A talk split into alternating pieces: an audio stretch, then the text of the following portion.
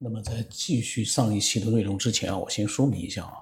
就是我录这个呢，并不是为了讲一个故事，而是呢，通过呃一件我们不知道答案的事情呢，我们可以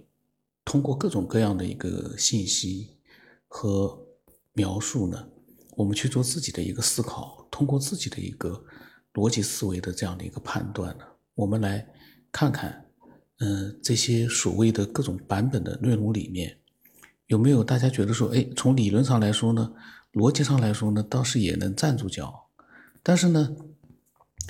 一般来说，如果是编出来的，你总是能找到很多的漏洞，而且从我的想法来说呢，即便那个是真实的，但是因为描述者的问题，也有可能会出现一些漏洞。这个呢，涉及到很多复杂的方面，那么。如果说经常就是听《科学边缘》这个节目的呃听众呢，应该呢会有自己的一个独立思考能力。我们不能像这个网络里面啊，网络里面有很多人他是没有思考能力的。我上次我在想，他们应该是用脚趾头在思考的，他们没有大脑，没有使用大脑，他们对自己的大脑保护的很好，所以呢，他们比较跟风，然后呢。嗯，没有任何的一个自己的一个判断，就这样的人呢，就是说，嗯，看我所讲的这些内容呢，他们一般来说，嗯，都不会感兴趣的。这样是最好，因为呢，我希望，嗯，我的这个所分享的各种内容呢，是给有独立思考能力的、理性的，然后呢，聪明的人来看或是来听的。这个呢很关键，因为呢，否则的话，嗯，当我们看见就是说一些，嗯，不动脑子的这样的用脚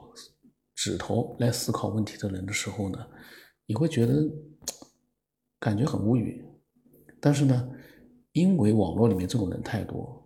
所以很多人其实我们已经习惯了，这个呢就不足为奇。那么接着上一期啊，老法师呢。老法医哦，不是老法师。老法医呢，他觉得啊，科考队员呢都很伟大，然后呢，工作环境呢也是很艰苦，所以呢，他不想随便乱猜。可是呢，他观看了整个的一个案情的记录，有一个疑点，他觉得是最明显的，那个就是脚印和坐印，就是嗯，沙丘上的一个坐下去的一个印子，最为可疑。呃，彭加木失踪的时候呢，军方曾经四四有四趟大面积的大规模的在天空和地面进行搜索，但是尸体呢没有任何踪迹，这说明啊，尸体极有可能被风沙给掩盖了。而在罗布泊呢，风沙大是很常见的事情，有的时候帐篷都会被风掀起来，然后呢，尸体如果说被风沙掩盖了。彭加木的脚印应该完全消失才对，甚至于他们发现的那个糖纸早就应该被吹掉了。然后呢，座印也一样，不可能找到。毕竟要盖住一个人，周围的风沙应该很大，要盖住脚印那就更容易了。彭加木在失踪了之后的第二天、第三天，科考队还能找到脚印，这个在经常起风的罗布泊来说呢，不太可能。而且更可疑的是呢，在找人的过程当中，只有科考队的人见过脚印。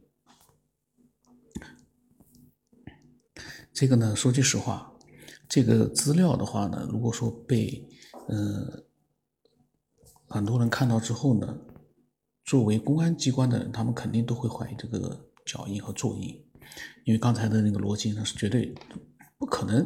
人被风沙盖住了，那个脚印还在。完全不符合常理，但是反过来，我也要，我有一个想法，嗯，如果，嗯，这个是里面有问题的话，我在想啊，难道科考队员会撒一个这么简单的一个谎吗？就很容易被识破的谎吗？这个我觉得也有点说不通。那么当时呢，大家呢就是为了找人都没有怀疑，但是呢，嗯，如果在第一次搜查搜查没有结果的情况之下呢，将科考队隔离审查，那么疑点就应该会被发现。其实有关部门呢，肯定也有过怀疑，只是因为事情隔得太久，现场呢又被人为的破坏、封杀破坏，悬案就只能永远是悬案了。他说。那么老法医就觉得，如果是这样的话，那么科考队为什么要撒谎呢？凶手难道真的是在科考队员当中吗？这个呢是很疑惑的。就是，呃，他说呢，真相在这里呢，他就要说明一个，就是在干尸的身上暴力作用痕迹是怎么样的？他头部三处钝器的伤害，四肢有十一处锐器的伤害，然后呢？胸腹背部有二十七处的锐器的伤害。他说：“如果人如果不是人已经死了，尸体成了干尸，那么凶杀现场一定是极其的血腥恐怖。”嗯，这个呢，就是让人更加就感觉很奇怪了。就是科考队员，嗯，如果真的是科考队员啊，他们这么做是为什么呢？有这么大的仇恨吗？那么，呃，彭加木的伤口呢，也不是动物的撕撕咬造成的，而罗布泊呢，环境特殊，唯一有机会犯案的人，那就是科考队当中的某一个人。但是这个人是谁呢？然后科考队为什么又一起撒谎说找到了脚印、座印和糖纸呢？这都是很难去解释的一些问题。但是呢，很快的。呃，老法师呢上报了这些发现，有关部门呢很重视。当年是限于客观条件，没有查明真相。那么现在有机会了呢，他们就马上安排他和当年跟彭加木一起进入到罗布泊的那十个人见面，听取案情的陈述。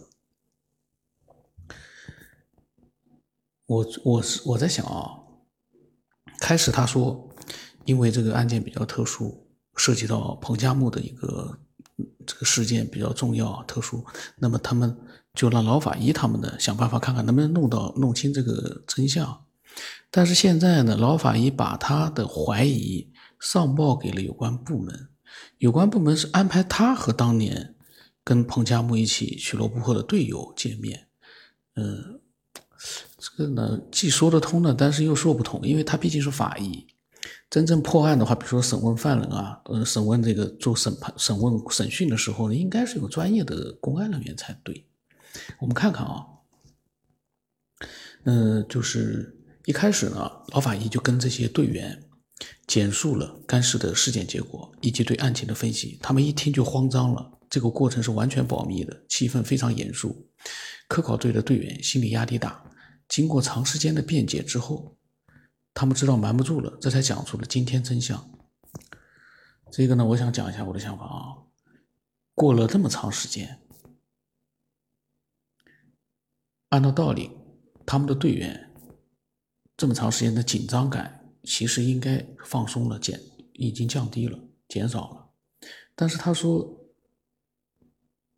这十个科考队员都很紧张。很慌张，这个呢，我个人觉得啊，我觉得不太合理。你大家可以把自己想象成那个科考队员，如果真的是，比如说这样一件事发生了，过了大概十几二十年，再去谈这件事情，那没有任何的证据，你有什么慌张的？就说从他的故事里，我来我来就设想一下，当时他们这些心理活动，时间差不多了，下一次我来继续接着录啊。去更远的地方，见更亮的光。